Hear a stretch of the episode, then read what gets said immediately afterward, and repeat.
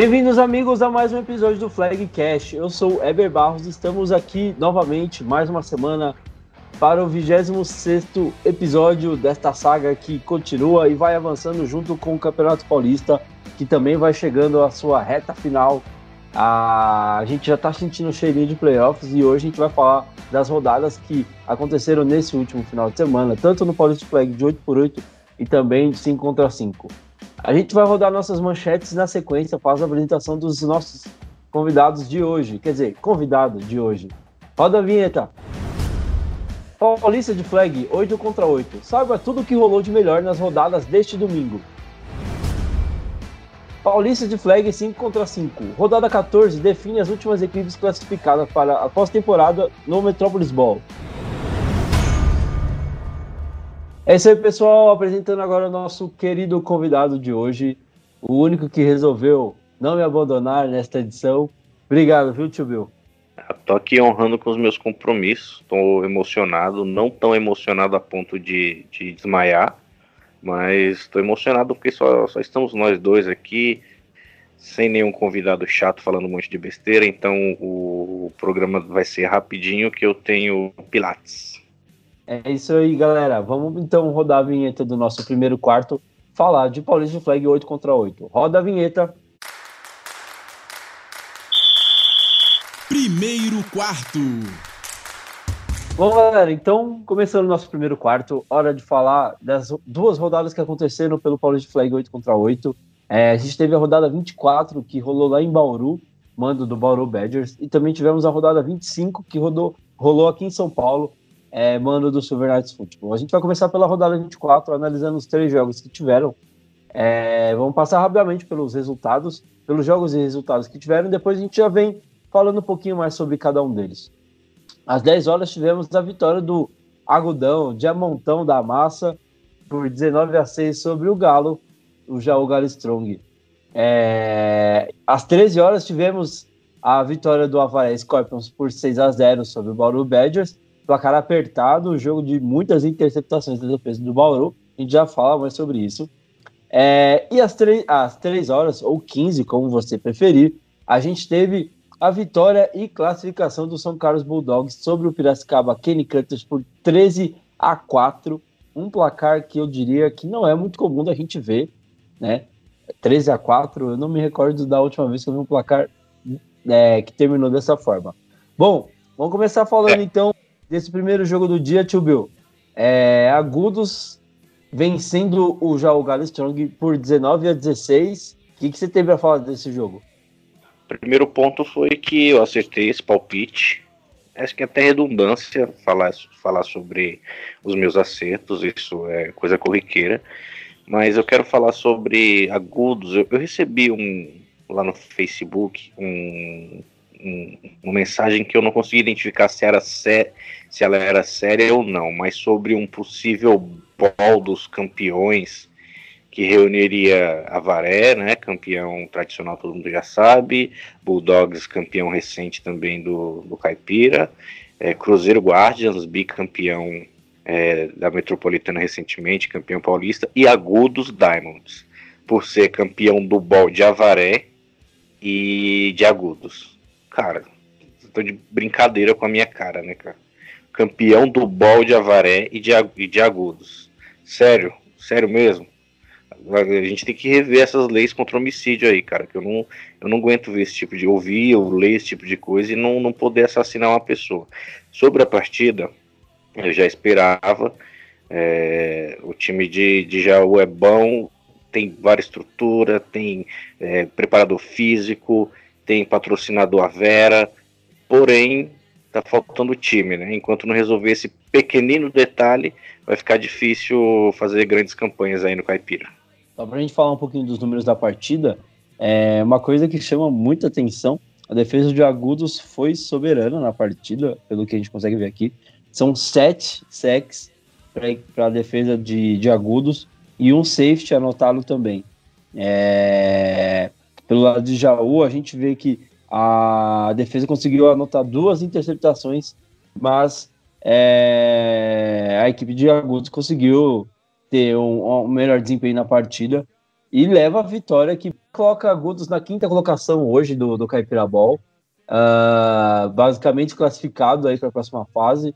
Hoje recebendo a rodada do Wildcard 2, é, não, do, do Wildcard 1, perdão, uh, que é, fica a critério do quinto colocado na classificação geral. E o Galo Strong hoje é, ainda tem mais um jogo, vai enfrentar a equipe do Guaçu Snakes. Se conseguir vencer, entra na, no bolo dos 3-3 aí para tentar uma classificação. É, mas fica aí dependendo, não só, não depende mais de si mesmo para buscar uma classificação para a próxima fase. Chubil, você acha que o, o Galo Strong ainda tem chance de ir para os playoffs? Não, não, porque também não ganha o último jogo. É, vamos aguardar até dia 29, que a gente tem uma rodada tripla no dia 29. E. Nossa, vai ter muito jogo dia 29. É, e o legal é que vai ter muito jogo que vai basicamente definir o restante do, do campeonato aí. Tenho certeza que vai ter muita gente no dia 29 comprando calculadora aí para fazer as continhas e ver quem é que vai passar de fase. Por enquanto, desse e confronto. Mandando, o... E mandando chororô, né? É, e mandando chororô na página. Sempre tem. Sempre tem o chororô. A gente escuta então a entrevista do destaque dessa partida. Foi o Felipe, número 20 do Agudos Diamonds. É... Fala aí, Felipe. Estou aqui com o Felipe, MVP da partida, jogador de agudos, número 20. Dá um recadinho pra gente, Felipe, o que você achou? O jogo foi muito pegado, como a gente já imaginava que fosse, né? Eles precisavam da vitória, nós também, para ir aos playoffs. A gente conhece a força do Galo, um time físico, um time estratégico, mas a gente, mesmo com, com poucos jogadores, a gente conseguiu pôr o nosso plano de, de jogo em campo. É, erramos algumas vezes, mas depois conseguimos nos organizar, manter a tranquilidade e sair com a vitória. Então agora é, é na, na, próxima fase aí. A fase regular foi muito difícil pra gente, a gente teve uns tropeços que a gente não imaginava ter, mas agora é vida nova e pensar nos playoffs. Muito obrigada, parabéns. Obrigado. Valeu, Felipe. Parabéns agudos pela vitória. Parabéns, Felipe, pela última partida. A gente avança agora para falar do jogo. Eu quero detalhe. Fala aí, fala aí. O nosso querido Felipe, ele disse que a equipe foi com poucos jogadores em plena época de greve do, dos Correios. Você acha que isso é coincidência? Eu acho que não. Eu tinha esquecido completamente desse detalhe, meu. Muito bem lembrado. Boa sacada. Bom, vamos. Ai, caramba. Vamos continuar então, falar agora de Bauru Badgers 0, é, Alvarez Scorpions 6. Vitória do, do Scorpions é uma vitória que a gente tinha previsto aqui, mas não por 6 a 0 né, Tio Bill? É que Badgers bom é o do Breaking Bad. Mas realmente, eu, não, eu fiquei sabendo que o Marcílio jogou de olho fechado, pô. Foi, foi, foi por isso que o placar foi esse. Ele jogou de olho fechado. Ó, a gente está olhando aqui os números da partida. Foram três interceptações para a defesa do Badgers e dois sacks. É, Marcílio teve um dia difícil contra a defesa de Bauru. Eu tava vendo até uns comentários que ele mesmo fez que a defesa do Badgers tá melhor do que muitas equipes aí do. Deu mais trabalho que muitas equipes que aí estão indo pro playoff. Ah, é... ele, ele, não quis, ele não quis contar que ele jogou com a mão, a mão ao contrário, ele jogou com a mão errada. para dar chances pros caras. Bom, é, mesmo com o placar apertado, o Avaré vence e mantém o Seed 1. É, já pensou, rapaz, se a Varé perde a, a, a, liderança do geral no jogo contra o Badgers? Ia ser no mínimo estranho, cara. Mas é, a equipe conseguiu vencer, é, garantiu o Seed 1 aí da, da, do Caipira Ball. Hoje chegou a 6-0, dificilmente será ultrapassado, até pelo, uh, pela força de tabela que possui. E a única equipe que poderia alcançá-lo é o Weavers, que dificilmente baterá a equipe nesse critério.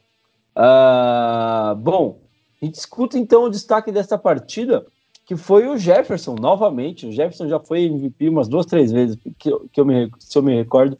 O menino joga demais. O Jefferson, número 84 do Avaré Scorpions. Fala aí, Jefferson.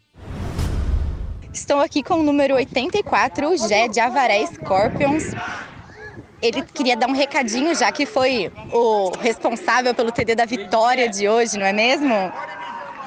Boa tarde, galera. Queria agradecer aos meus companheiros de equipe, porque sem eles nada disso teria acontecido no dia de hoje. Pedir pro pessoal aí apoiar a gente na torcida aí, que agora nós vamos decidir os jogos finais em casa.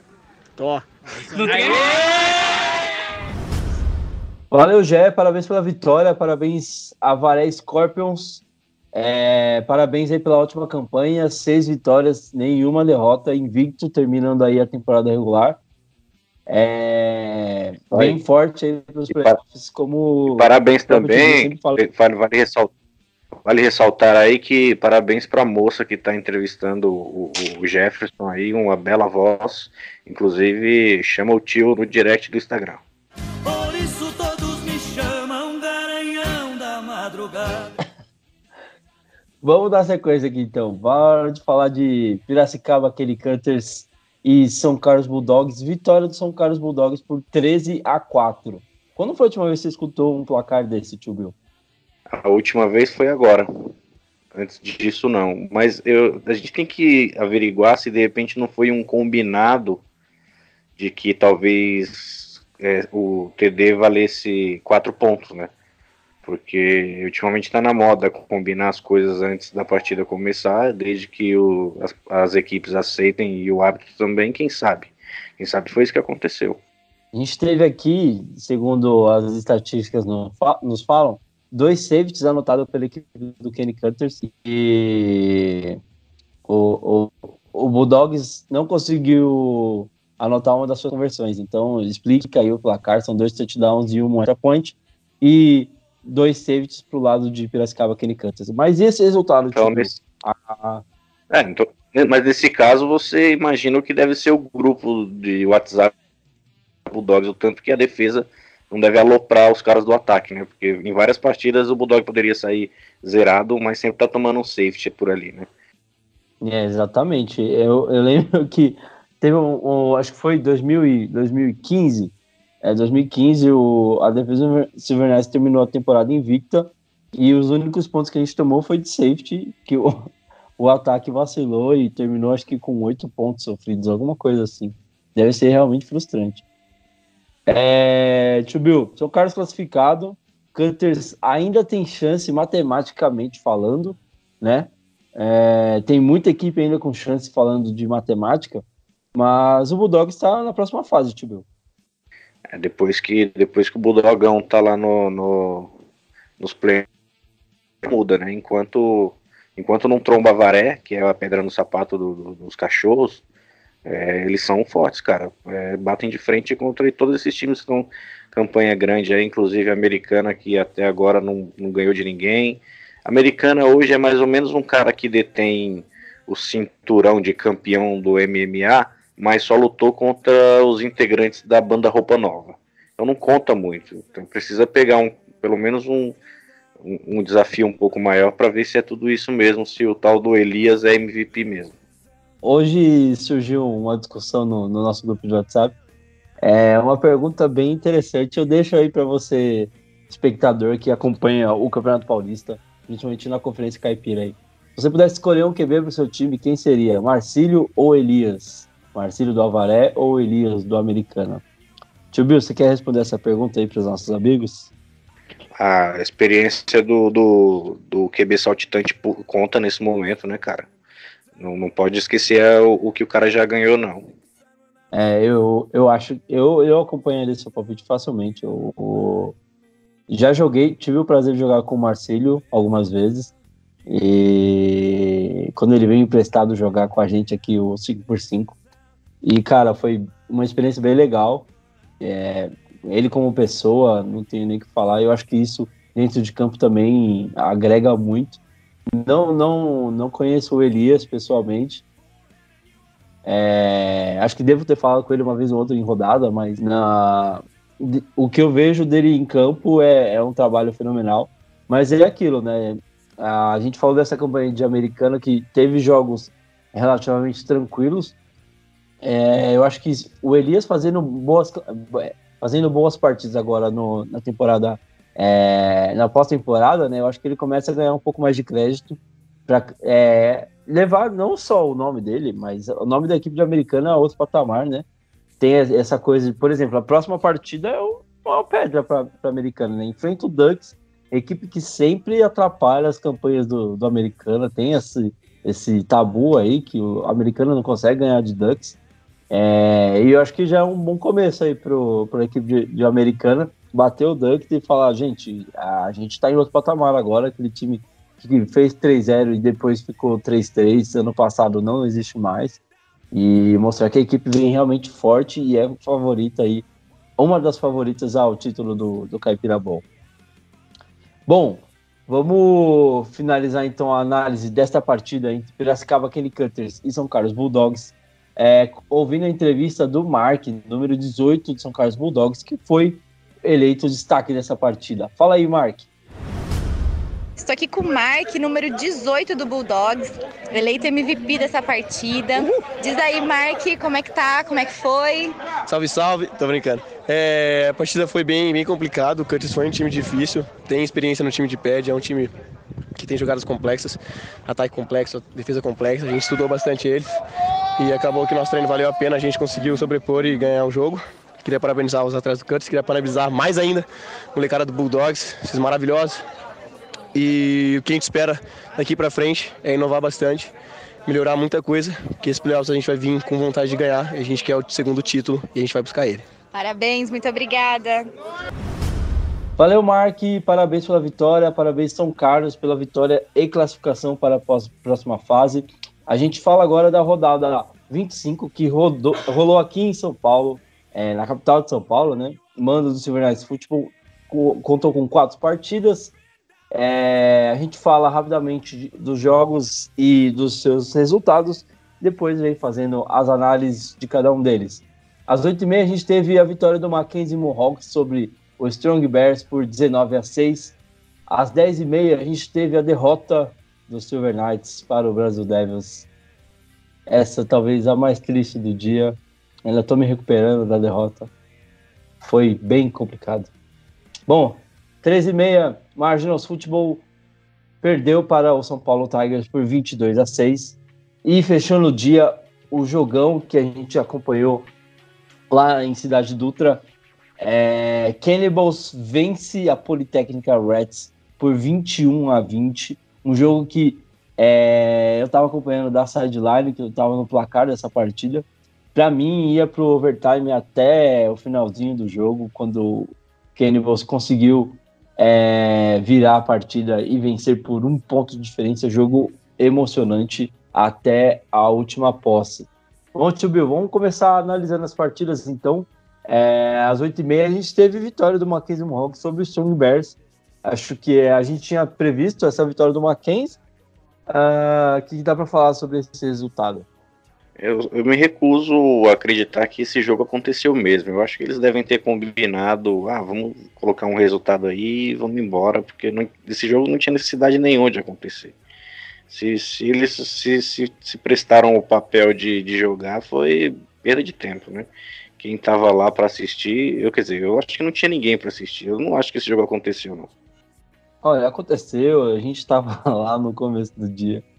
O Mackenzie conseguiu pontuar logo no começo do jogo, e depois a defesa do, do Strong Bear segurou o resultado até o, o segurou o jogo até a, o, o final do, do primeiro tempo e conseguiu marcar ainda o touchdown. É, é, o jogo, o primeiro tempo terminou 7 a 6 para o Mackenzie, né? Muito apertado. E aí no, no segundo tempo a equipe do Mackenzie conseguiu começar a abrir um pouco mais de vantagem, né? Mas deu para mostrar aí que o Bears mesmo morto na competição, conseguiu dar trabalho aí para a equipe do Mackenzie, né, Tio?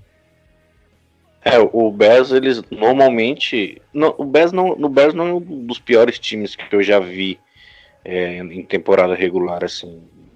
Mas não consegue ganhar, ganhar jogos. Não, não consegue crescer dentro do campeonato, mas sempre ganha um joguinho ou outro. Como eles ainda têm um jogo na temporada, eu acho que a vitória ainda está por vir. E o Mackenzie, o foco do Mackenzie é a lufa, né, cara? Os, caras são, são foram criados para isso, né? O, a Copa Ronco aí é o, é o, foco dessas equipes medianas universitárias. O próximo jogo do Song Bears é contra o Silver Knights. Pode dizer que você já tá dando um palpite antecipado? Ô, oh, cara, não sabia, ó. Mas então vou ser obrigado a manter e digo que o Bears vai ganhar, hein? ano passado o nosso jogo contra o Bears foi apertado, diria que inesperadamente, porque foi um tiroteio, era touchdown, tipo uma troca de posse de é, touchdown do Bears, touchdown do Silver no final do jogo que acabou, eu não lembro o placar do jogo exatamente, mas foi 20, é, 24 a 22, alguma coisa do tipo, acho que até um pouquinho mais. Foi bem apertado o jogo. E, e é realmente o, o Bears conseguiu é, vender, cara, essa derrota pro Mackenzie. Né? No final do jogo, o Mackenzie conseguiu achar, a, achar mais oportunidades e conseguiu aumentar o placar. Mas a minha experiência do Bears do ano passado ainda é uma das coisas que eu vejo na equipe. Né? Eu lembro até no jogo final que eles fizeram contra o Devils ano passado, que no começo do jogo parecia até que eles iam dar uma apertada, que o Devils ia sofrer, mas aí depois a porteira abriu e o Devils conseguiu resolver o jogo tranquilamente. Bom, a gente escuta agora a entrevista do Felipe Posini, número 29 do Mackenzie, é, que foi destaque dessa partida. Fala aí, Felipe. Final de partida entre Mackenzie e Bears. Deu Mackenzie 19 a 6. Eu tô aqui com o Tosini, número 9. Hoje jogou com a 29, né?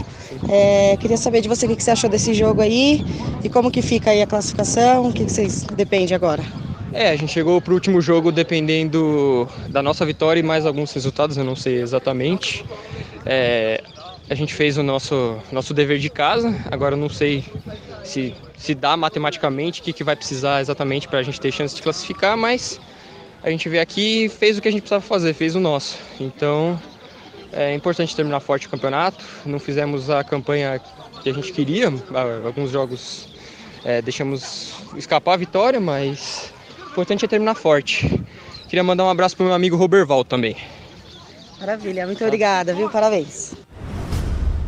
Valeu, Felipe. Valeu, Mackenzie. Parabéns pela vitória. Parabéns. É... A campanha do Mackenzie fica 3-3. A equipe agora está ali esperando para ver o que vai acontecer no dia 29, os resultados, é, vendo se ainda tem chances de classificação. Obviamente depende dos resultados de outras equipes. E como eu falei, vai ser uma das equipes que no dia 29 vai estar com a calculadora na mão fazendo conta, né? Vamos ver o que, que o futuro reserva para o Mackenzie Mohawk, se eles vão conseguir alcançar uma vaguinha na pós-temporada. A gente fala agora do segundo jogo do dia, para a felicidade do Brasil Devils e a tristeza, deixa que vos fala. Vitória do Brasil Devils por 21 a 12. É, num jogo emocionante é, na parte final. O começo do jogo foi totalmente dominado pelo Devils. Depois o Fernandes conseguiu engrossar um pouco o caldo, mas não foi suficiente para evitar a derrota para o Brasil Devils, que continua invicto, tio Bill continua e vai terminar invicto, né? 6-0 já garantido. O último jogo é só para cumprir tabela.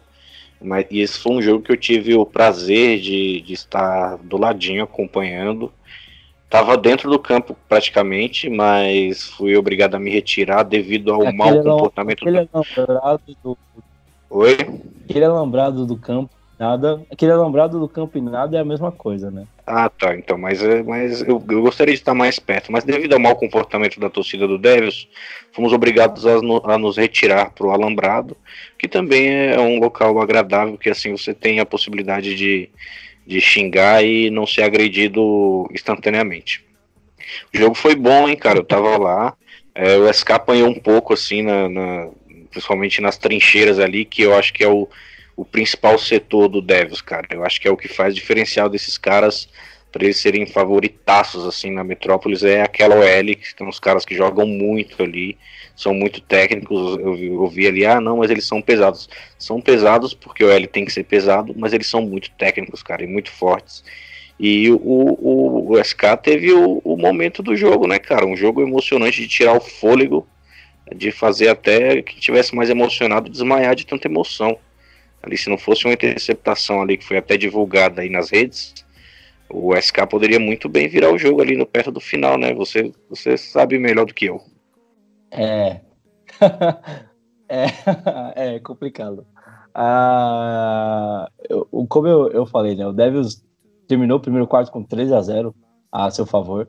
E a, e a partida terminou o primeiro tempo com 13 a 6 no placar. O Silverado conseguiu diminuir perto do final do, do segundo quarto, é, que trouxe e a equipe recebeu a bola no, na virada do, do, do jogo, né? É, voltou para o segundo tempo recebendo a bola e, e conseguiu imprimir um, um, fez um outro tipo de jogo, né? Conseguiu voltar para o segundo tempo mais focado. A defesa conseguiu jogar melhor contra o ataque do Devils. E o ataque começou a, a conseguir avançar é, sobre a defesa do Devils, né? Uh, e chegou a ter essa, essa oportunidade, como o Tio Bill falou. É, se não me engano, bola na linha de vinho. A... Como ele estava na jogada, acho que até vale mencionar, né? Foi uma jogada bem polêmica. Uh, a gente é, fez a jogada, eu fiz uma rota para fora do campo, e aí o Orfale conseguiu cortar a linha de passe e fez uma linda interceptação. Até parabenizei ele quando ele resolveu acordar, né? Depois de tudo que aconteceu. E, e aí, para para não, pra não, não deixar o cara correr o resto do campo, porque com certeza, pela, pelo desenho da jogada que, que eu tinha visto, ele ia correr. É que, assim, ficou parecendo que foi mais um holding do que tudo, né? Mas eu, é, no começo da jogada eu realmente tentei disputar a bola com ele. Mas como ele tinha é, colocado a bola bem guardada no, na barriga, assim, não tinha muito como, o que fazer, aí acabou virando holding para evitar que ele continuasse a interceptação e corresse o campo inteiro, né? E, e aí, na sequência, aconteceu que o nosso tio Bill já fez questão de divulgar nas redes sociais aí. Para quem não viu o vídeo, ou vai aguardar sair o vídeo oficial dos Overnights, ou pode já procurar na página do tio Bill, que já recebeu vazamento aí. E, cara, foi assim, a gente tomou um susto, porque logo depois da interceptação, é, ele levanta, comemora muito, né? Bem eufórico. E nisso ele dá dois passos e cai no chão. Do nada, assim, tipo, sem ninguém encostar nele, foi sozinho e é, todo mundo não. Todo mundo que tava perto do lance falou a mesma coisa. Todo mundo achou que ele tava brincando, né? Que era uma brincadeira, que ele ia levantar falando, ah, pegadinha, não sei o quê. Só que ele passou 5 segundos, 10 segundos e ele não levantou. E aí todo mundo viu que ele tinha apagado de verdade. E começou a preocupação para ver, acudir o menino tudo mais. E... É, nada mais é do que aquela a situação corriqueira que acontece qualquer pessoa que às vezes levanta um pouco mais rápido e a, a visão escurece um pouco. Só que ali você está num, num, nível de adrenalina maior, o seu metabolismo está acelerado, você está ofegante, um sol escaldante. Isso a mesma situação, só que num nível um pouco maior. Ele não ficou nem nem cinco segundos apagado. Ele caiu e já levantou. O Windows, Windows iniciou novamente ali, seria a senha e segue o jogo. Então, e aí quando ele levanta, ele já, já fala, não, galera, tô bem. Tanto que ele continuou jogando ainda, que é uma coisa que eu fico abismado. A gente que é atleta é, nunca quer sair do jogo, né? Mas é, no final do jogo até falei pra ele, cara, se você durante o dia sentir qualquer coisa aí, por favor, procura o médico, vai ver isso aí. Que é uma coisa que eu acho que precisa ser levado um pouco mais a sério, esse tipo de, de coisa na partida. Mas como a gente estava conversando aqui em off, né? Tipo, tem a questão de todo o esforço que aconteceu na jogada, questão do clima, da, é, é, clima que eu falo, não do, do ambiente em si, mas da temperatura, tava um calor dos infernos, dá até para falar assim, fazendo menção aí pro Devils. É, tava muito quente lá é, no campo. E, e ainda era, um, era o jogo das 10, né? Para quem jogou o jogo mais tarde, provavelmente pegou muito mais sol. É, mas eu tenho certeza que tudo isso influenciou ali no momento. Mas graças a Deus o Merfari tá bem. Conversei com ele é, logo depois do lance, quando ele levantou, fui falar com ele. Depois no final da partida, fui conversar com ele de novo também. É, até peço desculpas se da minha parte ficou alguma coisa é, que tenham entendido errado. É, eu, minha consciência está tranquila porque ele mesmo já falou, com, já falei com ele, então para mim tá tudo certo, é vida que segue.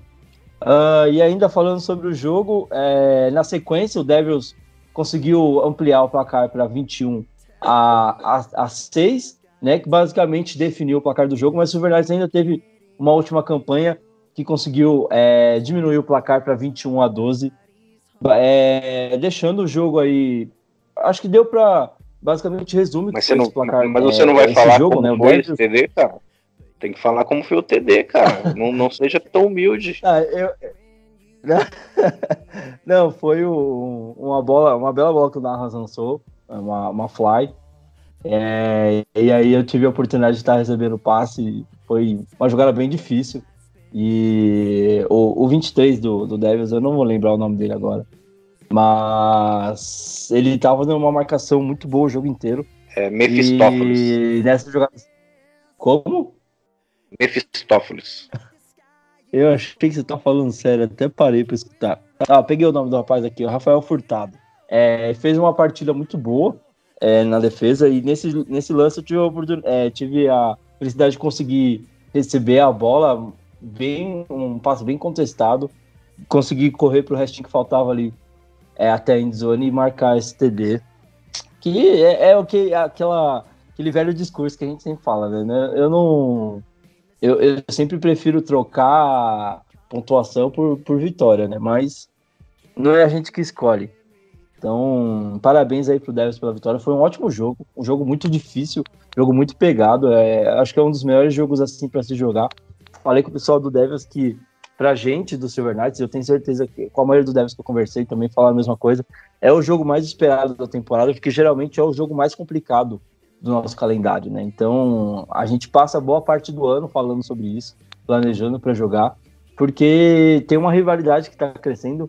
É, como o torcedor fala, por enquanto está sendo uma rivalidade de um lado só, né? Porque o Devils ganhou todos os jogos nos últimos três anos, mas esse ano foi um jogo muito mais disputado, muito mais gostoso de jogar. E eu fico muito feliz de ter participado da partida, triste por não ter ganho, mas é, feliz por ter participado de um jogo desse nível. Foi bem bacana. Bom, vamos finalizar então aqui a análise, é, falando, dando a, a, a, voz para o destaque dessa partida, que foi o Rabassa, número 53 do Devils, teve aqui com a gente no, na, na live de abertura do, do campeonato. A gente até falou desse jogo, né? E o Rabassa teve a oportunidade de sair é, feliz com a vitória. Fala aí, Rabassa. Final de partida, Devils contra Silver Knights, deu Devils 21 a 12. É, eu tô aqui com o Rabassa, número 53, MVP da partida. E eu queria saber de você aí o que, que você achou desse jogo e o que, que você espera aí para os que estão por vir. Mano, o jogo foi muito mais pegado, assim, a gente estudou muito o SK, trabalhamos muito em cima, mas eles surpreenderam com algumas formações de defesa, o ataque melhorou muito ano passado. A gente não achou que ia ser um jogo fácil, mas a gente se surpreendeu com o quão pegado que foi, mano. Foi um jogo muito bom. Agora a gente enfrenta o Christian Fox, esperando, né, correndo pela vitória, aquele papo de boleira, mas para ficar 6-0 e concorrer com a pole pela Cid 1 e as bays. Parabéns pela vitória, viu? Obrigada. Valeu, Rabassa. Parabéns pela vitória. Parabéns, Devils, pela vitória é, pela campanha que tem feito. São cinco jogos e agora é, líder isolado da Conferência Metropolitana com a derrota da Poli, que é o jogo que a gente fala logo mais para vocês. Mas agora a Devils é a única equipe que está invicta na Conferência Metropolitana. Bom, uh, às 13h30 a gente teve o Marginals Football enfrentando o São Paulo Tigers e a história se repetiu novamente. O São Paulo Tigers conseguiu vencer o Marginals por 22 a 6 Tio Bill, deixo as palavras contigo. O que, que você pode falar pra gente dessa partida? Cara, eu vi um jogo, tava lá vendo e vi um jogo que o Tigers é um time muito nervoso, erra muito em, em lances simples, em coisas que é isso que diferencia, por exemplo, para os times favoritos da conferência, Atibaia, é, a própria Poli ou até mesmo o Devils, ou com certeza o Devils. E o Maginas é um time tranquilo, cara. E aí eu fiquei até com uma dúvida, porque até onde eu vi, o Maginas fez um jogo tranquilo e limpo, o que me deixa aí com uma, uma pulga atrás da orelha quanto àquela tentativa de, de, soltada de braço no jogador de Americana, se de repente o jogador de Americana não mereceu, se de repente o. Eh, vai saber, agora eu fiquei com dúvida, mas a partida, ela, no, num contexto geral, eu vou deixar a minha amiga do do Jornal Nacional dizer como foi a partida. Xoxa, capenga, manca, anêmica, frágil e inconsistente. E o destaque maior dessa partida, cara, foi o cachorro que invadiu o campo de bem com a vida e foi um show à parte. Esse foi o melhor momento. O Yuri ali como é adepto de é adepto de lidar com cães, né? Já que ele é o garoto que, que fornece lá pro Bulldogs fui lá trocar uma ideia com um cachorro, não teve sucesso e nós ficamos lá esperando um bom, um bom tempo até o cachorro resolver sair do campo. Foi o melhor momento dessa partida. E o mais engraçado foi que o cachorro era muito tiozinho, né, velho? Era muito velhinho. E aí, tipo, pra ele sair de campo foi. Demorou muito mesmo, porque ninguém queria pegar o cachorro no colo, ninguém queria expulsar o cachorro de campo. E aí foram tentando conduzir, mas o cachorro tava basicamente de andador, né? Saindo do campo. E aí era, ele saiu. Era um OL. Sony, a galera tava... Fala aí, fala aí. Era um OL velho e manco, cara. E tava muito tranquilão. Aquele cachorro tinha consumido algo suspeito. foi, foi realmente muito engraçado. É, sobre o jogo, eu acho que quando você falou do Margins desse jogo tranquilo, eu não sei se tem também o lado de tipo, não ter mais uma obrigação é, com, com, em relação ao resultado, né? Eu acho que tem muitas equipes que conseguem jogar melhor sem ter essa pressão do resultado, né? Se joga é aquele famoso jogar para se divertir, você acaba jogando muito bem, né? E, e assim, a gente esperava que o, o Tigers conseguisse vencer esse jogo, mas eu acho que o Margins conseguiu é, jogar muito bem a partida, inclusive conseguiu anotar um touchdown é, nessa defesa do Tigers, que está conseguindo, é, tentando se arrumar aí, né? E mas o Margins conseguiu realmente fazer um jogo mais parelho contra o Tigers, é, que era uma coisa que eu acho que a gente não esperava, pelo menos do que a gente conversava aqui é, no último episódio e também em off nas nossas conversas de bastidores. Uh, bom, o Tigers agora figura na quinta posição do Metrópolis na Conferência Geral, com quatro vitórias e duas derrotas. É, basicamente garantido aí na próxima fase, torcendo para não ser o quinto lugar, para que não precise organizar uma rodada, como todas as equipes do Metrópolis acabam torcendo, né? E a gente, terminando aqui a bloco de análise, a gente fala um pouquinho mais da, da classificação do Metrópolis e sobre os possíveis confrontos aí na próxima fase. Bom, a gente escuta então a entrevista dos técnicos dessa partida, que foi o Breno, número 21 do São Paulo Tigers, fez uma ótima partida, com uma, uma interceptação muito bonita, fora as patadas que o cara dava no, no kickoff também, né? Putz grilo. Tem uns kickers no, nesse Metrópolis que eu vou te falar, os caras estão com a perna calibrada, cara. Tem chute atravessando o campo todo. Teve um cara. O do Marginal chuta muito forte. É, o do Marginal joga muito bem. É, joga muito bem e ainda é um bom kicker. É, se eu não me engano, acho que foi ele que acertou o field goal, não foi? Teve um cara que deu um chute que a bola entrou pelo field goal, cara. De, de kickoff, assim. Eu não consigo lembrar qual foi o jogo. Mas. Foi ele sim, foi vamos ele lá então. Fala aí, Breno. Final de partida, Tigers e Marginals. Deu Tigers 22 a 6. Eu tô aqui com o Breno, número 21, escolhido MVP da partida. Queria saber aí de você o que você achou dessa partida, o que você espera aí para as próximas. É, foi uma partida assim, é, nós viemos sabendo da, da, da, da, dificuldade do Marginals encaixar um jogo essa temporada, é, mas como todos os adversários nós não podíamos deixar é, que entrar de salto alto, né, querendo ou não. É, nós estudamos o, o adversário, fizemos é, todos os jogos aí, melhoramos em comparação à última derrota que nós fizemos contra a Poli. E o que a gente espera agora para os playoffs é poder melhorar o que a gente tem para melhorar diante desse jogo ainda, tem algumas dificuldades de secundária. Nós estamos trabalhando aí para isso e a gente espera agora poder chegar na semifinal de conferência e fazer uma ótima temporada. Maravilha. Muito obrigado, viu? Eu que agradeço. Tchau, tchau. Valeu, Breno. Parabéns pela vitória, parabéns pela partida aí. São Paulo Tigers vencendo, parabéns, Tigers. Tio Bill, você quer deixar um comentário aí? Você comentou? Rapaz educado, hein, cara? O primeiro que eu vejo agradecer aí a repórter. O, o Tigers pode não ser um time tudo isso, mas os caras são educados.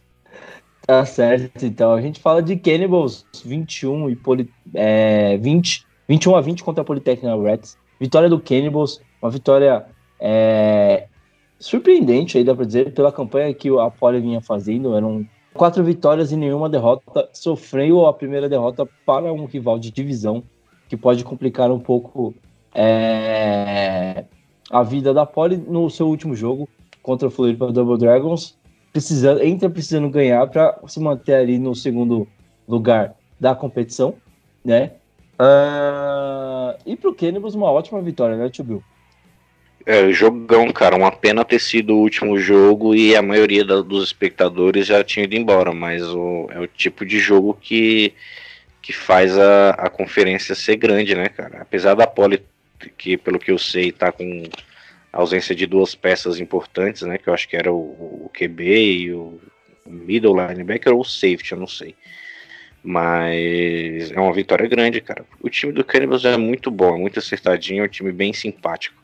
O interessante é essa divisão que ficou com o Cannibals ganhando da Poli, a Poli ganhando do Tigers, o Tigers ganhando da, do Cannibals e os três batendo no Marginals. Olha que legal.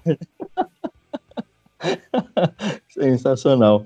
E, cara, eu vou te falar que no começo do jogo, a, o Cannibals abriu dois TDs de, de, de, vantagem, né? E parecia que a Poli não ia esboçar uma reação. 14 a 0 tranquilo para o Cannibals. A Poli não conseguia se achar no jogo. E foi assim até o, o, o, o, ali meados do final do segundo quarto, o Napoli finalmente conseguiu é, chegar até a endzone adversária, marcar um touchdown, diminuindo para 14 a 7 é, no, no intervalo.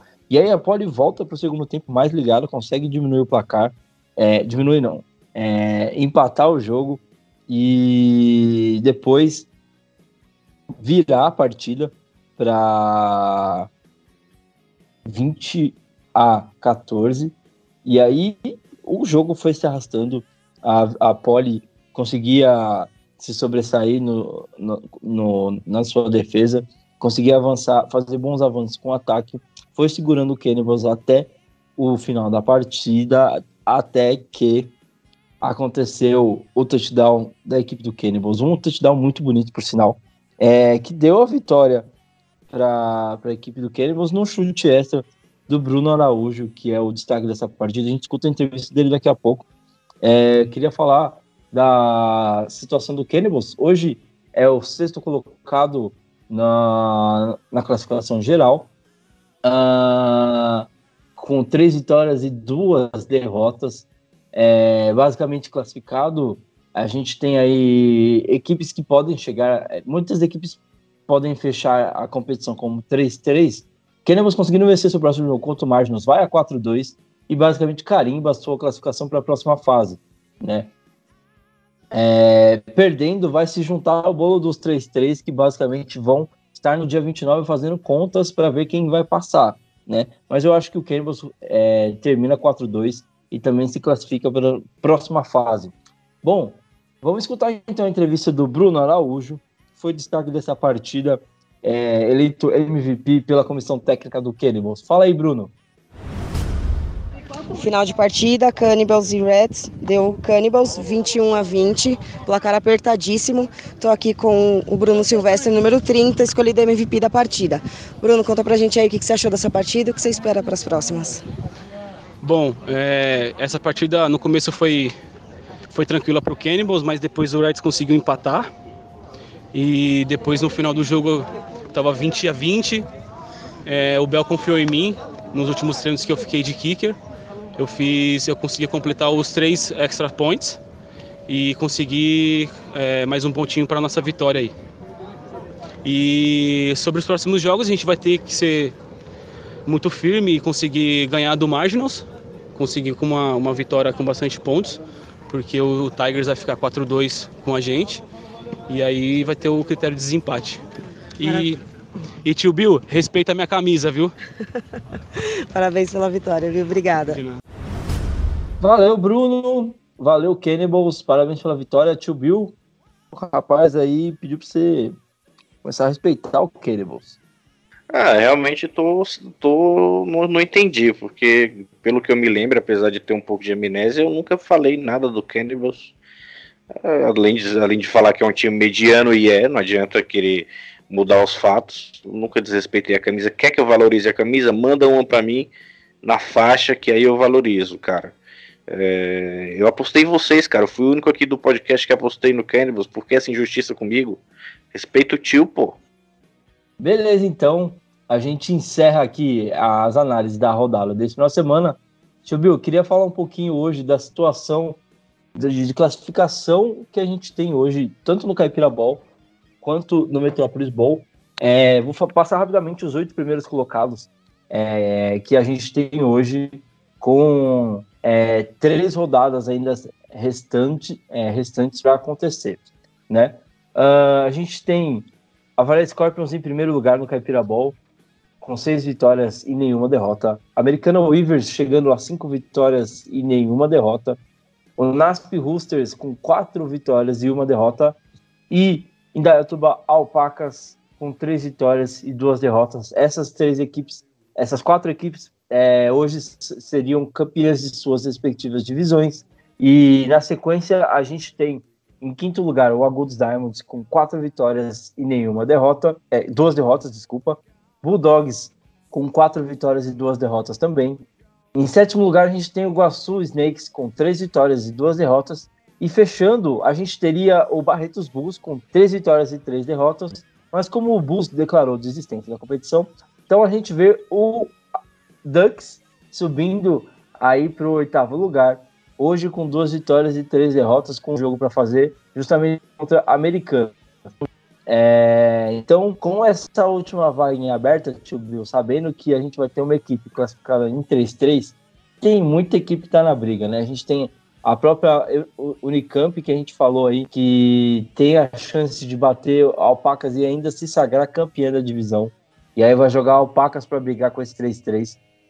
É, o Galo, que tá na briga, se vencer a sua partida, provavelmente vai entrar nesse bolo. O Ducks, se vencer, basicamente, acho que sobe ali e deve é, assumir essa oitava posição. Se tivesse que arriscar um palpite, Tibio, quem para você que pegaria essa última vaga aí? Eu acho que dessa classificação atual não muda nada, porque eu acho que o Ducks ganha de Americana e o Alpacas ganha do Eucaliptus. Então acho que essa formação aí tá formada. Eu não acho que não muda nada, não. Bom, então, é, fazendo algumas previsões aqui do, do que poderia ser ó, a primeira fase do wildcard, a gente teria o confronto do quinto colocado é, Golden Diamond contra o Ducks Football, que é o oitavo colocado hoje, uh, e o confronto entre São Carlos Bulldogs e Snakes, uma rivalidade bacana que a gente viu aí no começo do campeonato, a vitória do Snakes sobre o Bulldogs, e a gente teria essa reedição do confronto aí numa primeira fase de wildcard. E aí, aguardando para ver quem passaria, a gente teria o Nasp Roosters em terceiro lugar e o Alpacas, é, Indaiatuba Alpacas também aguardando e lá na frente, na semifinal, Scorpions e Weavers só assistindo de camarote quem é que vai passar para jogar a semifinal lá em Avaré, porque o mando Cid 1 é, é de Avaré, né? E aí agora a gente fala do Metrópolis Bowl, eu acho que a gente tem uma situação um pouco mais aberta quando a gente fala de classificação, né? Em primeiro lugar, a gente tem o Devils com cinco vitórias e nenhuma derrota, por enquanto invicto. É... Em segundo lugar, a Polytechnic Reds com quatro vitórias e uma derrota.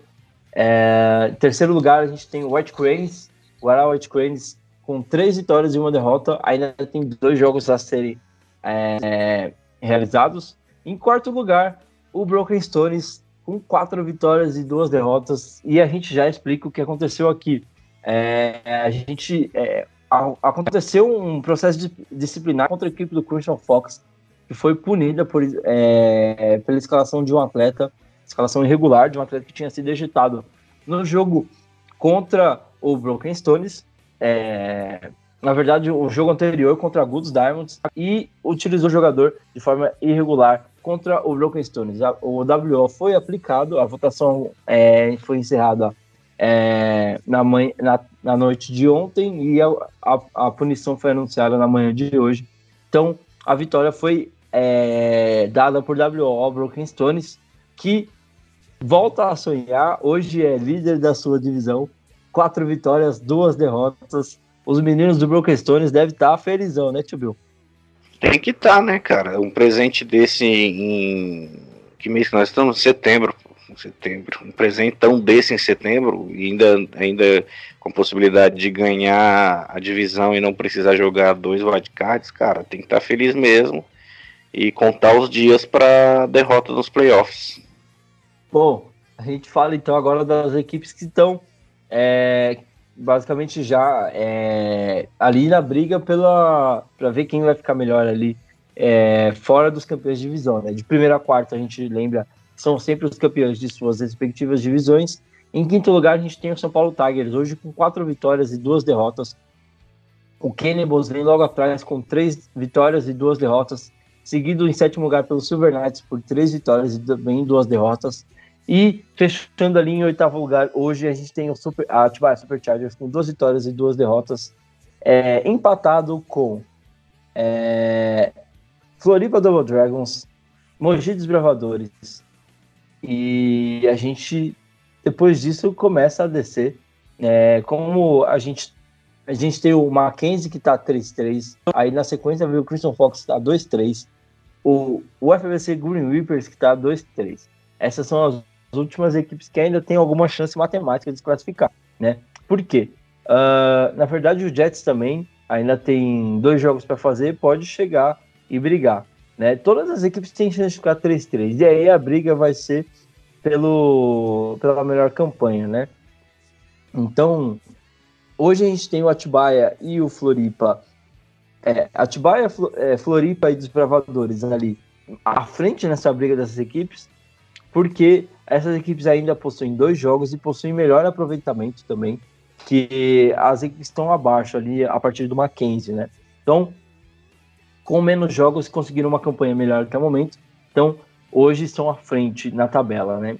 Então, se a gente começasse a falar de, de ver alguns confrontos como a gente fez aqui no, no Caipira Ball, a gente hoje teria é, no primeiro, é, primeira rodada de wildcard confronto entre Tigers e Atibaia, outra reedição de um jogo muito bom que aconteceu no, na rodada de estreia, se não me engano, do, do Metropolis Ball, vitória do Atibaia.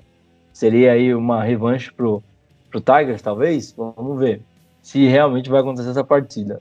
Uh, e aí a gente teria também uma outra reedição de um jogo que aconteceu é, na temporada regular, que é Silver Knights e Cannibals. Cannibals e Silver Knights, né? O Cannibals seria mandante da partida. Uh, vitória do Cannibals no confronto da temporada regular. E aí a oportunidade de uma revanche para o Silver Knights em pós-temporada. Aguardando para ver o que aconteceria na próxima fase de wildcard, a gente teria o White Cranes e também o Broken Stones, é, pegando as duas melhores equipes, as duas equipes classificarem aí nessa outra fase. E no camarote das semifinais, a gente tem o Devils e o Reds aguardando para ver quem vai conseguir chegar até lá e disputar as, as últimas vagas para o Metropolis Bowl. Tio Bill, para você, quem é que vai fechar aí de nesses. A gente tem a, a terceira colocação ainda do ali pelo Metrópolis Leste é, muito disputada ainda. Hoje o Guará tem três vitórias e uma derrota, é, mas ainda tem muito jogo para acontecer dessa divisão e pode ser uma posição que possa ter alguma alteração ali, talvez. Mas eu acredito que o Tigers hoje não, não tem muita alteração na, na tabela. Talvez Tigers já, já fique ali em quinto lugar, não vai mudar muita coisa. E acho que do, do sexto para baixo, acho que ainda tem bastante coisa que pode acontecer. Quem que você apostaria para ficar em sexto, sétimo e oitavo lugar?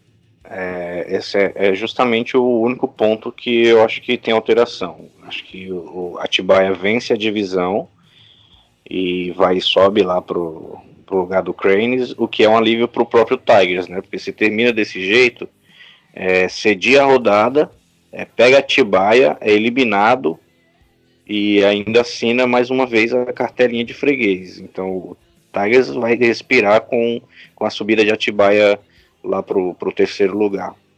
E de resto, para baixo não muda muito, porque o Double Dragons tem dois jogos, acredito que talvez ganhe um e perca o outro, porque vai jogar contra a Poli já o segundo jogo, eles jogam duas partidas no é, mesmo dia sempre. Já, o FABC, espero que perca, porque me decepcionou muito.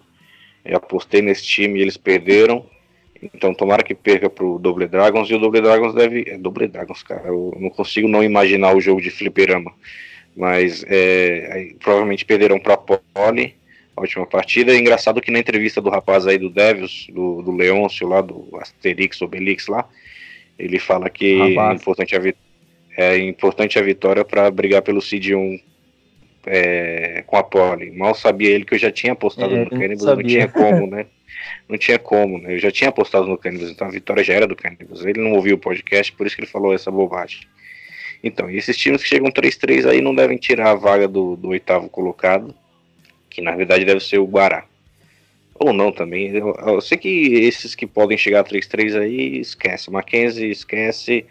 É, Double Dragons esquece. Heroes esquece. Broken Stones ganhou presente de Natal. Eu acho que os playoffs estão bem encaminhados, talvez com mudança só de posição na Metrópolis. Na Caipira nem posição, acho que acredito que mude.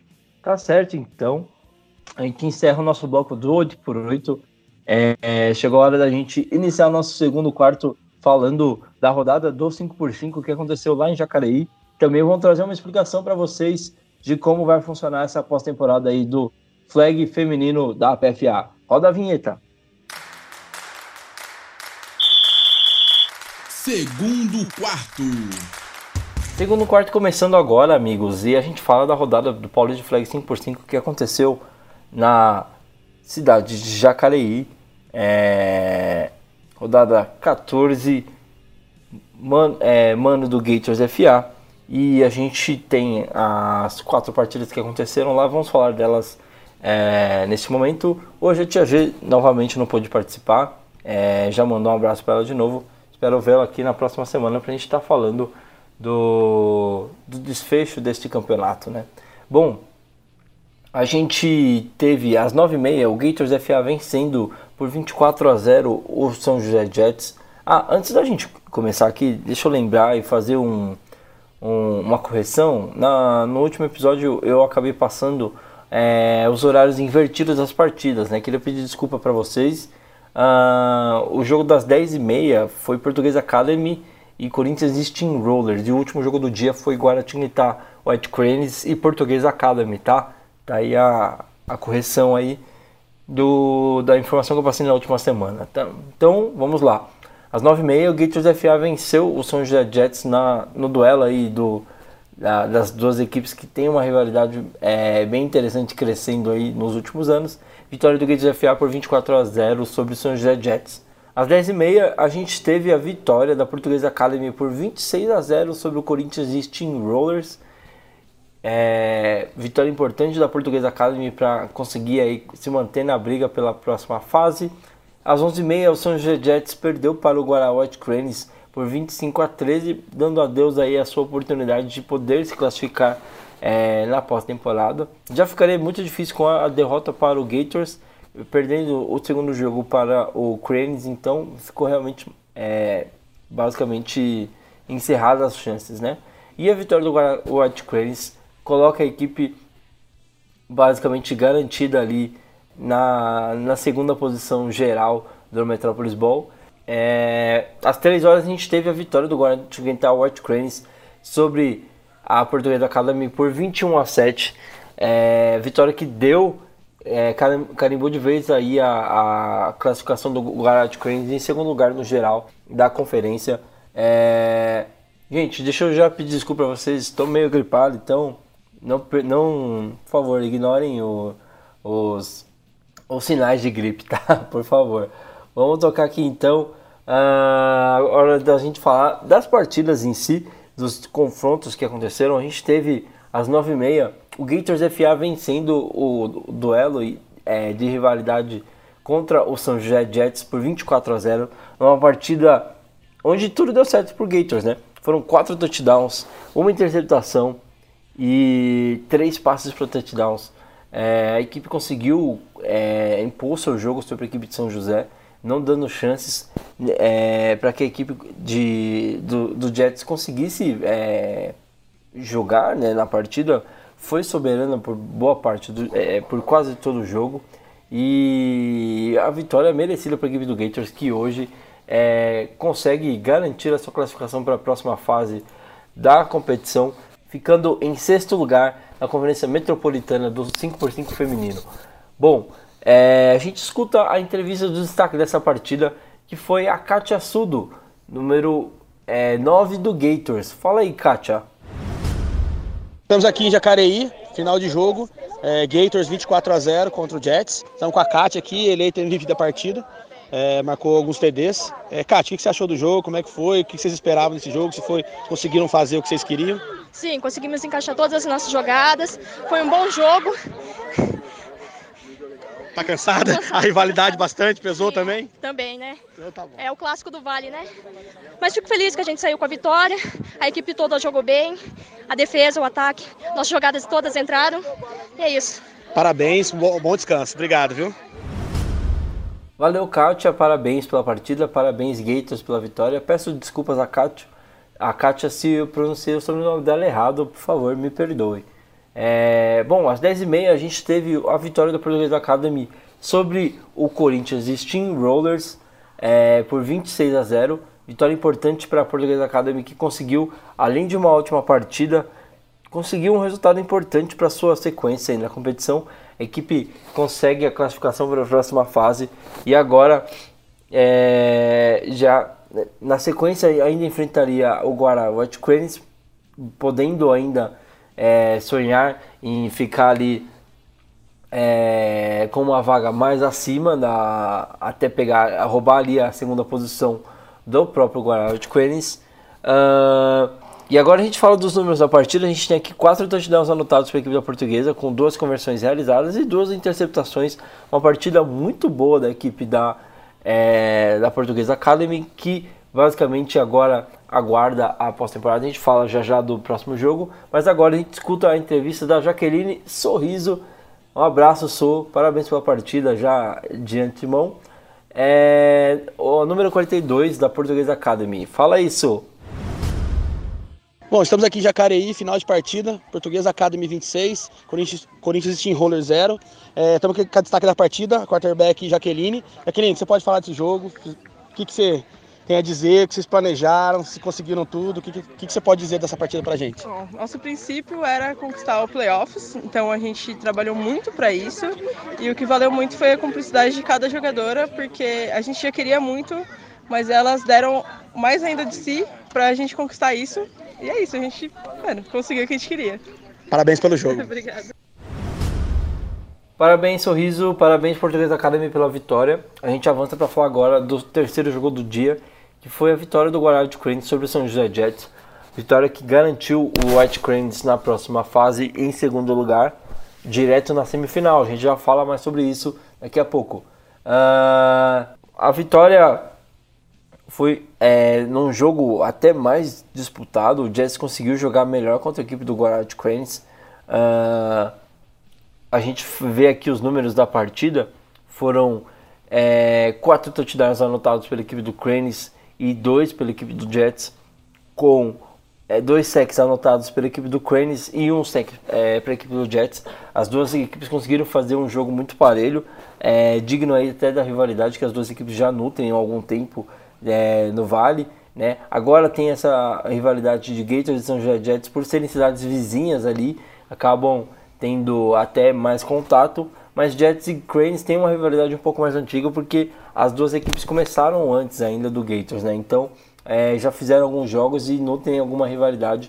O, o, o White Cranes conseguiu é, a melhor nessa partida e agora a gente escuta a entrevista da Suzy, número 21, que foi destaque dessa partida. Fala aí, Suzy.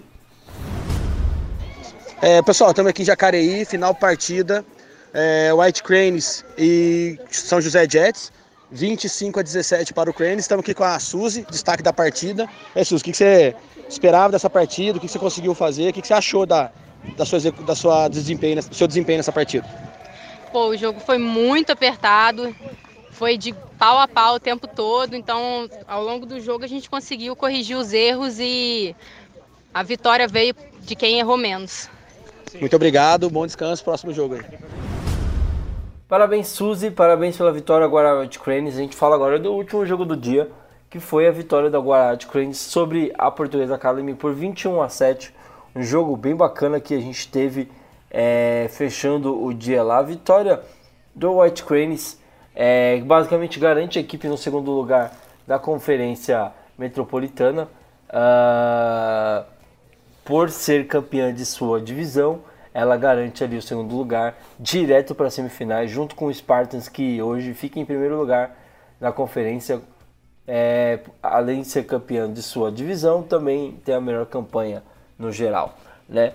Uh, então, falando um pouco dessa partida entre Guarani e Cranes, foram três touchdowns anotados por Cranes, um touchdown anotado para a equipe da Portuguesa Academy, com uma interceptação anotada pelo White Cranes e a vitória no final do dia, carimbando aí a vaga do Cranes. A Portuguesa Academy termina em sétimo lugar na Conferência Metropolitana, garantindo sua vaga, é, jogando aí o primeiro jogo do primeiro wild card e antes da gente começar a falar um pouco mais sobre como vai funcionar esses playoffs da, da, do Paulista Flag feminino, a gente escuta a entrevista do destaque dessa partida que encerra a, o bloco de resumo das partidas que a gente traz para vocês. A gente escuta a entrevista da Maiara, número 13 do Guarauet Cranes. Fala aí, Maiara. Estamos aqui, final de partida, Jacareí, 21 a 7, White Cranes e, Port e Português Academy. E aí a gente está com a MVP da partida, a jogadora Maiara, camisa 13. Maiara, fala pra gente o que, que você achou do jogo, como é que foi essa preparação e o que, que você espera dos playoffs agora. Ah, a gente se preparou bastante para esses jogos, a gente veio bem focado. É, desde o ano passado a gente veio com um foco muito grande e, e deu tudo certo. A gente acabou tendo um jogo só que a gente perdeu e Agora a gente vai com tudo, muito, muito mais foco, muito mais força e fé, tô brincando. E, mano, é, playoffs é nosso. Valeu, Maiana, parabéns pela vitória, parabéns, Cranes, pela vitória e pela classificação. É, agora a gente tenta dar uma, uma palhinha do que vai ser é, essa próxima fase aí do, do, do campeonato feminino, né? Falando da Conferência Caipira, a gente tem a, a classificação de seis equipes, né? As seis melhores equipes da, da classificação geral avançam para a próxima fase. No Metropolis Ball, por ter mais equipes, é, hoje a gente tem oito equipes jogando o Caipira Ball e 12 equipes jogando o Metropolis Ball. Então, por, por o Metropolis Ball ter um número maior de equipes, a gente tem mais equipes se classificando. Então, ao invés de seis, como no Caipira, a gente tem oito equipes que se classificam, né? É, e por consequência a gente tem uma fase a mais no Metropolis Bowl, que é a fase do segundo wildcard, dando oportunidade para que as equipes continuem é, jogando até o final do campeonato, deixando ele mais disputado, classificando mais equipes e tendo aí é, uma pós-temporada ainda mais movimentada. Vamos falar do Caipira Bowl especificamente. Hoje a gente tem classificadas as equipes de Piedade Rainus em primeiro lugar, em segundo lugar, o Barretos Bulls feminino. Em terceiro lugar, só é, voltando um pouco, né? Piedade e Bulls terminam em primeiro e segundo lugar porque são campeãs de suas divisões. E aí, entre as duas, o Piedade tem a melhor campanha, certo? Os campeões de divisões automaticamente estão classificados para as semifinais. E aí a gente tem as equipes que é, acabaram ficando de terceiro até o sexto lugar que são as equipes que vão fazer a rodada de wild card, né? O que a gente chama de repescagem também, né? Então, em terceiro lugar hoje a gente tem o Piracicaba Kenny Cutters, em quarto lugar a equipe do Braves, Sorocaba Braves, em quinto lugar o Sorocaba Vipers e em sexto lugar a gente tem a equipe do Unicamp Eucaliptus, que tem um jogo a ser finalizado contra a equipe do Indians. Já deixo até o detalhe para vocês, esse jogo vai ser realizado nesta quinta-feira, Aí uma concorrência direta com o Thursday Night Football da NFL. Brincadeira, gente. Mas esse jogo vai ser realizado lá na, na própria Unicamp às 8 horas nesta quinta-feira. Então, provavelmente na quinta-feira a gente tem o desfecho final desta conferência caipira que dá para ser decidida por esse restante de jogo que a gente vai ter lá no lá em, lá em Campinas, né? É, para terminar essa definir de, de vez ali quem vai ficar com essa última vaga, né? Uh, vale lembrar que o Eucaliptus vencia o jogo até o momento que a partida foi paralisada e a partida vai ser retomada do ponto onde foi paralisada. Bom, hoje a gente tem esse cenário, tá? Uh, em, do terceiro até o sexto lugar, a gente tem as equipes que se enfrentam no wildcard. Como funcionam esses confrontos, tá? O terceiro lugar vai enfrentar o sexto, o quarto joga contra o quinto lugar, tá? Então os confrontos hoje seriam Piracicaba Cutters contra Eucaliptus, Unicamp Eucaliptus. E um duelo novamente das equipes de Sorocaba, o quarto lugar de Sorocaba Braves enfrentando o quinto lugar de Sorocaba Vipers, tá? Dessas equipes, as que conseguirem avançar para a semifinal, elas vão enfrentar Piedade e Barretos Bulls. Como funciona esse confronto, tá? A gente fala aqui, fala muito dessa questão de melhor campanha e pior campanha, tá? Pior talvez não seja o melhor termo para definir a campanha, não é uma, um termo que a gente usa para desmerecer a, a campanha das equipes, acho que é importante deixar isso bem claro. Mas é uma campanha que foi uh, não foi tão boa quanto a das outras equipes que ficaram acima, se a gente pode colocar assim. Né? Teve menos vitórias, foi uma campanha é, que não foi tão favorável assim. Então a gente classifica, coloca aí, aí como pior campanha para ficar mais fácil na identificação, tá? Então vamos supor aqui que passem é, o terceiro e o quinto lugar desses jogos que aconteceram no wildcard, tá? Então a gente tem o terceiro lugar é, que a gente classifica como é, seed ou lugar, né? Colocação. Né? Vocês vão ouvir falar muito desse termo seed 3, seed 4, nada mais é do que terceiro lugar, quarto lugar, quinto lugar, tá? Então se vocês ouvirem esse termo, fiquem tranquilos porque é basicamente colocação, tá? Seed seria basicamente é, colocação, tá? Ninguém tá falando do seed presidente, tá, gente? É outra coisa, tá? É, então ali o a gente tem o, ter, o, terceiro seed e o quinto seed avançando para a próxima fase, né? O terceiro colocado e o quinto colocado que vão para as semifinais. E aí os confrontos são basicamente o primeiro lugar vai pegar sempre a, a, a campanha é, mais baixa, né? Ou a pior campanha, que no caso seria o quinto lugar, né? Que foi o Vipers que ficou em quinto lugar. É, então enfrentaria essa equipe do Vipers uma possível é, só falando que isso é um exemplo, tá, gente? Por favor. Tá? Então, o quinto lugar é, seria o confronto que o Piedade enfrentaria e o Bulls pegaria a melhor campanha classificada, que foi o terceiro lugar, no caso, nesse exemplo que eu estou citando, seria o Piracicaba Kenny Cutters, tá? Então, os confrontos de uma possível semifinal seriam, nesse caso, passando o terceiro e quinto lugar, o Piedade enfrentando o Sorocaba Vipers e o Bulls enfrentando o Piracicaba Kenny Cutters, tá? Esse é um exemplo só para a gente conseguir explicar mais ou menos como funciona essa fase de pós-temporada da PFA. Bom, e aí no Metropolis Ball a gente tem as equipes é, do Spartans Football que ficou em primeiro lugar, campeã de sua divisão. E em segundo lugar a gente tem o White Cranes que também foi campeão da sua divisão. Uh, essas duas equipes automaticamente ficam é, nos primeiros lugares, né, primeiro e segundo. Entre as duas, o Spartans tem uma campanha melhor que o White Cranes, por isso fica em primeiro lugar e o Cranes em segundo, tá? Na sequência, a classificação é definida pela melhor campanha entre as, é, entre as equipes disputando, né? Então, o Cannibals hoje tem a terceira melhor campanha, fica em terceiro lugar, seguido pela portuguesa é, FA, que está em quarto lugar.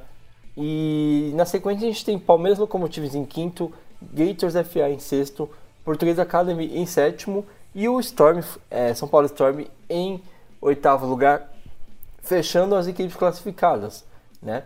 Uh, então, só para a gente trazer os exemplos, como a gente falou que o Metrópolis teria uma rodada a mais de repescagem, né? O que a gente chama de são os dois wildcards, que é uma coisa que a gente tem feito, é, a liga tem feito no 8x8 e tem dado muito certo, tem deixado o campeonato mais disputado e fazendo com que as equipes jogassem realmente até o final ali da temporada tendo chance de classificar. A gente traz isso para o Metrópolis é, feminino esse ano. Pelo número de equipes a gente conseguiu aplicar, então a gente espera ter um resultado bem bacana aí na pós-temporada. Bom, como funciona, né? É, a gente tem do quinto ao oitavo lugar, as equipes se enfrentam em sistema, no mesmo sistema que a gente explicou já é, anteriormente falando no Caipira Ball. Então, o quinto lugar hoje, que seria o Palmeiras Locomotives, enfrenta o Storm, São Paulo Storm. Isso mesmo, a gente já tem um confronto, um clássico, logo na primeira fase de wildcard, que seria Palmeiras Locomotives contra o São Paulo Storm. E do outro lado, a gente teria o Gators FA enfrentando a Portuguesa Academy, né? Esses seriam os dois confrontos dessa primeira fase, tá? E aí a gente tem, na próxima fase, aguardando quem passar, é, os vencedores desse, desse, dessa primeira rodada de wildcard, gente tem o Cannibals e a Portuguesa FA, que estão ali aguardando para ver quem são as equipes que vão passar, né? O Cannibals vai enfrentar a equipe que tiver que é, das classificadas, a que tiver a melhor campanha, ou seja, a que ficou mais é, acima da tabela, né? Então, por exemplo, se passar, se passassem o, o sexto e o é, e o quinto lugar, é, supondo, né, o sexto, o sexto ou oitavo, ou quinto e sétimo, mas vamos colocar sexto e oitavo lugar, a gente teria o Cannibals enfrentando o oitavo lugar, certo? Porque está em terceiro lugar, então ele vai pegar sempre a pior campanha. E a Portuguesa Academy enfrentando o sétimo lugar, que é, hoje é a Portuguesa Academy, né? E aí a gente teria um duelo de portuguesas na, na, na, na, na próxima, na próxima é, fase desse wildcard, né? Seria bem bacana de ver esse duelo, inclusive. Mas, só explicando então, né? Quando a gente fala é, pior campanha, eu já falei aqui, são, é sempre a equipe que teve, das classificadas, a campanha que ficou com a classificação mais baixa, né? Então, dentro dessas equipes que estão classificando, você sempre vê qual, é, qual foi a classificação final dela e aí você coloca ela para enfrentar a equipe que teve a classificação melhor na próxima fase, tá? Então, sempre tem aquela questão do seed e tudo mais. Lembrem de trocar, se, se vocês tiverem essa dificuldade, trocar o, o termo seed por classificação, por colocação, ajuda aí a entender melhor como funciona, tá?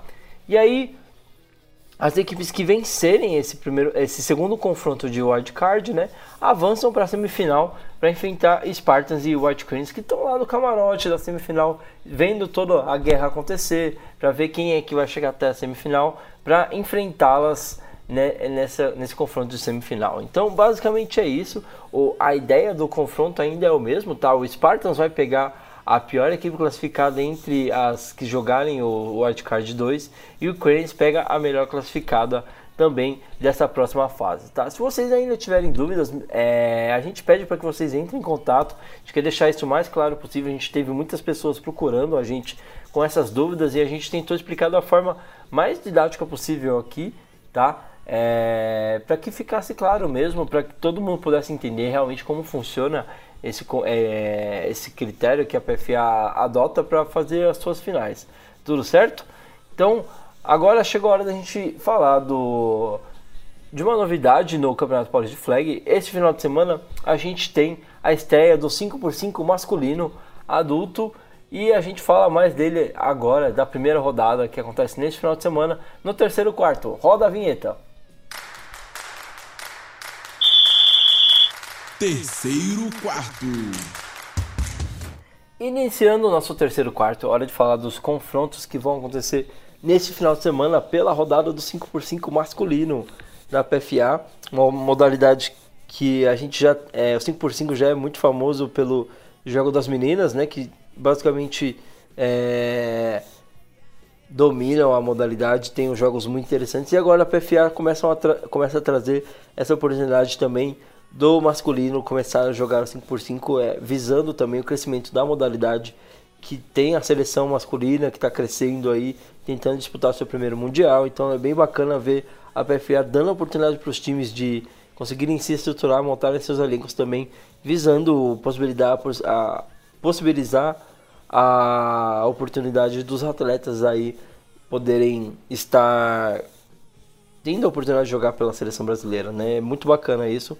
Além, é claro, de ter mais um, um, uma competição no seu calendário, que é muito importante, né? Então, nesse dia 28 de setembro, lá no campo do Spartans, na rodada é de mando do Spartans Futebol. Então, para esta primeira rodada, serão três rodadas o campeonato no total, com esta primeira contando com nove jogos, nada mais, nada menos do que nove jogos. E a gente, antes de começar falando destes confrontos, Vamos começar apresentando as equipes que vão jogar este campeonato, né? Nada mais justo do que é, deixar tudo explicadinho para você que está acompanhando e quer saber um pouquinho mais o que vai acontecer nesta próxima modalidade. Então, as equipes participantes desse campeonato são Palmeiras Locomotives, Moca Flag Football, Ribeirão Preto é, Alligators, Atibaia Superchargers, Spartans Football, Taubaté Big Donkeys e Silver Knights Football são as equipes que irão participar desta primeira edição do 5x5 masculino da PFA, né? E aí nesse final de semana a gente já tem a primeira rodada que vai estar acontecendo lá no Spartans. É, e os confrontos são o seguinte: às 8 horas, em dois campos, né? São uma rodada, de dois campos. Então, às 8 horas, a gente tem o Palmeiras Locomotives enfrentando o Mocha Flag Football e também o Taubaté Big Donkeys enfrentando o Atibaia Superchargers. Às 9h30, o Superchargers enfrenta, enfrenta o Mocha Flag Football e o Spartans, é, Spartans Football enfrenta o Ribeirão Preto Alligators. É, às 11h30, a gente, às 11 horas, desculpa, o Palmeiras Locomotives enfrenta o Spartans Football e o Ribeirão Preto Alligators enfrenta o Taubaté Big Donkeys. A uma hora a gente tem o jogo único nesse campo, é, que começa um pouco mais cedo. Ribeirão Preto Alligators enfrenta o Palmeiras Locomotives. E aí às duas e meia a gente tem o Silver Knights Football enfrentando o Taubaté Big Donkeys. E fechando o dia, outra partida do Silver Knights Football, dessa vez contra o Spartans Football às 4 horas da tarde. Fechando o dia desta primeira rodada do Paulista Flag 5x5 masculino da PFA, que estreia nesse final de semana. Uh, vale lembrar novamente, né? Os jogos serão realizados lá no campo do Spartans, fica na zona sul de São Paulo.